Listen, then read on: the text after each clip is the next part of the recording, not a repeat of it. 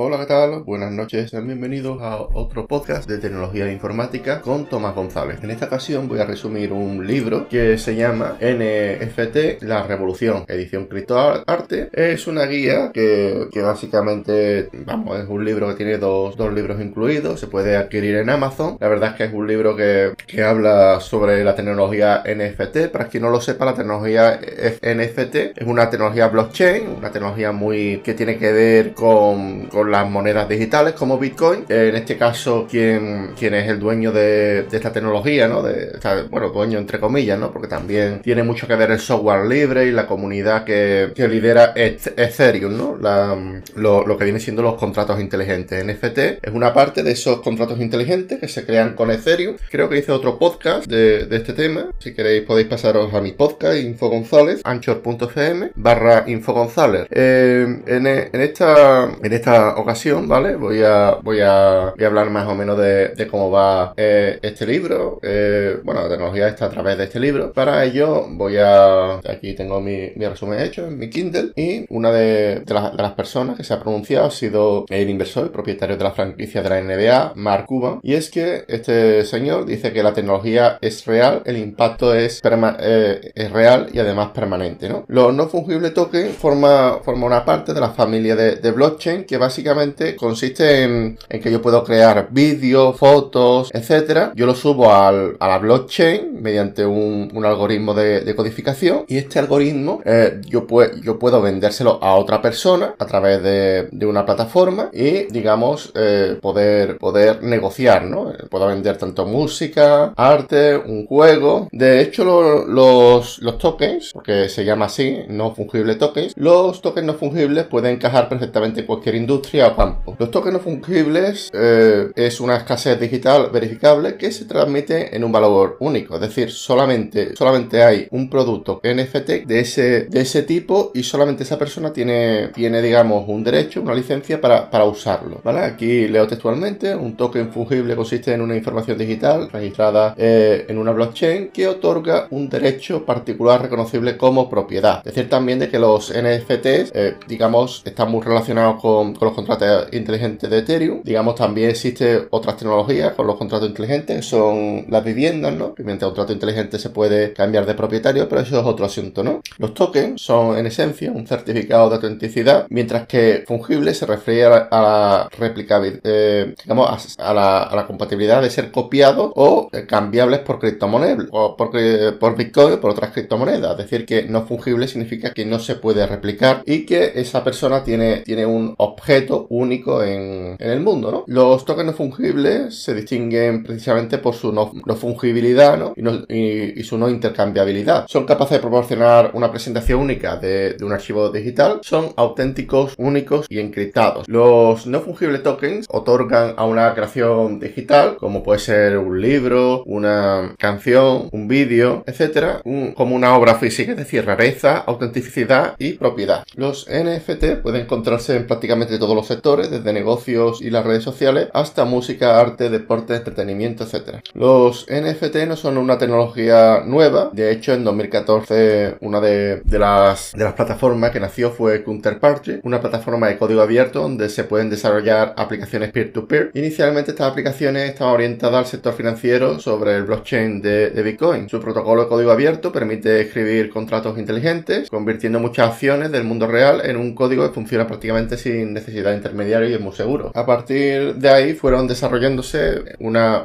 idea en el cual eh, eran, con, eran con el tema de, intercambiar una serie de, imágenes, una que, se llamaba Rare Pips, que son imágenes de la rana verde en las cuales se podía intercambiar algunas cosas. En el libro lo, explica bastante bien, tampoco quiero enrollarme mucho. El año, eh, esto pasó entre el año 2014 y 2016 y el año, digamos, de, los no fungibles tokens eh, decisivo fue el 2017 cuando Ethereum empezó a, cobrar importancia y, creó una serie de contratos inteligentes que se parecían, se parecían mucho al que he nombrado antes y que permite la, permitía el intercambio de, cartas. Eh, en este caso, de las cartas, creo que el juego se llamaba CryptoPunk y que permitía a los jugadores eh, de este juego, ¿no? que, se desarrolla en Ethereum, adoptar, crear e intercambiar datos virtuales. Hoy en día existen muchos proyectos basados en NFT. Por ejemplo, gracias al monedero virtual MetaMask, puedes importar tu moneda virtual virtuales cambiarlas a Ethereum, la moneda de la divisa de NFT. Uno de los conceptos clave que tiene NFT es su capacidad de crear valor, ya que como se emplea tanto en el arte, ya, que permite a los creadores mm, vender sus creaciones digitales, sea esta cual sea, digamos de que, de que lo, que permite a, un, a una persona tener, tener ese archivo que solamente lo puede tener él, esto, esto hace de que, de que el NFT adquiera valor, es decir, porque estamos hablando de que esa creación digital solamente lo puede tener una persona. Decir de que el, El NFT se basa en el valor subjetivo, es decir, eh,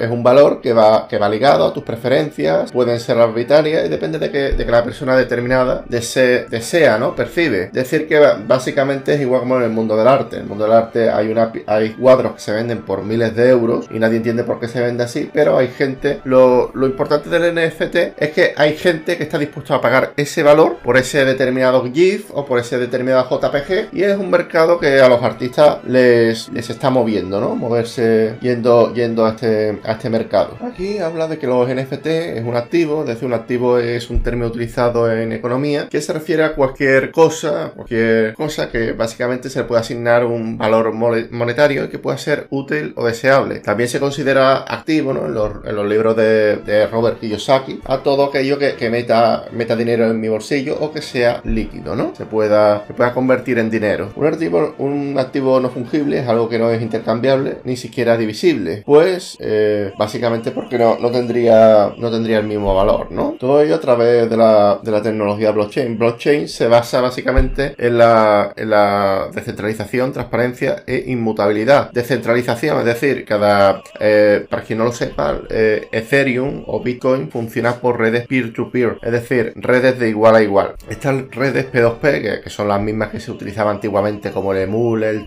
Torrent, etcétera, digamos, tiene, tiene la característica de que todos, todos los, cada nodo es un servidor y, es muy difícil, eh, por eso es muy difícil de que la blockchain eh, cerrar. Eh, Bitcoin sería muy difícil cerrar. ¿Por qué? Porque es como si intentáramos cerrar todos los servidores BitTorrent del mundo. O sea, siempre hay algún estado fallido que tiene, que, es imposible, ¿no? Controlar o siempre hay ese tipo de cosas muy, muy difícil de, controlarlo. Transparencia, es decir, todas las operaciones están, están grabadas en un archivo de contabilidad único llamado blockchain y de esto tengo yo otro podcast en la que, en la que lo explico bastante bien. También habla de que el Bitcoin fue creado por un rechazo extremo al dinero garantizado por los gobiernos. También fue, también fue porque el gobierno, los, diferentes gobiernos empezaron a salvar, a salvar bancos. Y la idea del creador de Bitcoin, Satoshi Nakamoto, era crear una moneda descentralizada que básicamente mm, el, control de la moneda la tuviera tú y no la tuviera, digamos, otra, otra persona, o un banco, etcétera. Eso también es relativo, ya que toda la, tecnología blockchain se basa en criptografía. No sabemos de aquí a unos años cuando se cuando haya ordenadores cuánticos, cuánto va a tardar en ser resueltos los diferentes cifrados. Pero bueno, eso tengo yo ya otro, otro podcast de la que también hablo de, esto, que son números primos,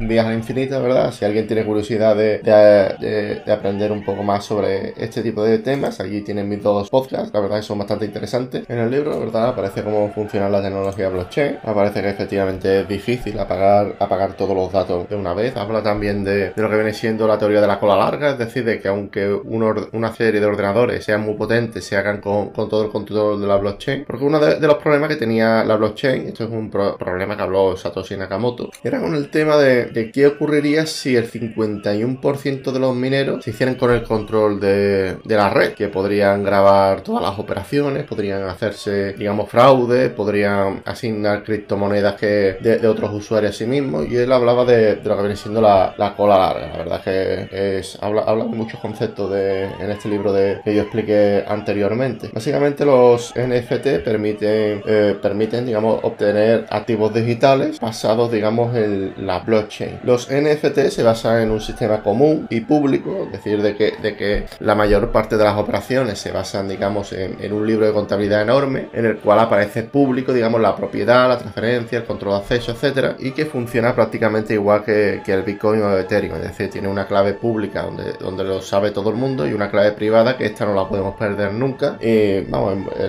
es, básicamente lo mismo que, explico una y otra vez en los, los diferentes podcasts que, he tenido yo sobre el Bitcoin. Habla de los diferentes estándares de, para hacer NFT, el estándar, el estándar ERC 721 y el ERC 1151 55. La verdad es que son estándares muy, muy, muy, interesantes. Digamos, este último que, he mencionado permite también crear mm, juegos eh, eh, dentro del blockchain y permite crear, digamos, armaduras y cosas que solamente las puedes tener tú. Son cosas muy interesantes. También habla de, de que con el NFT, digamos, tú cuando haces un cuadro y lo vendes, tú ya no recibes más royalties. Con los NFT tienes la opción de que tú lo vendes y cuando esa persona vaya a vender su obra, le puedas llegar un pequeño royalty, una pequeña cantidad de, dinero cada vez que ese cuadro se subaste las diferentes veces. Está bastante bien. La verdad, cuando compremos no solo un, NFT, sino cualquier objeto, hay que tener en cuenta la, liquidez. La liquidez significa que los artículos se pueden vender de forma inmediata o si hay que, hay que esperar cierto tiempo a que,